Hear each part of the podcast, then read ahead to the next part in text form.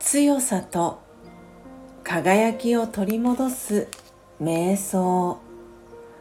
魂力12ノープロブレム。大変なことが起きたと感じたらまず問題なしと言ってみましょう。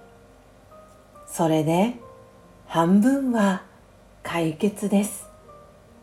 心配しても悩んでも誰かのせいにしてもますます解決から離れていきます。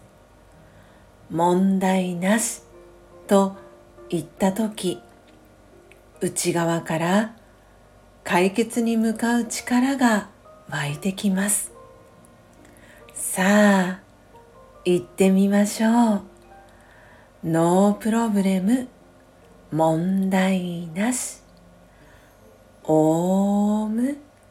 シャンティー。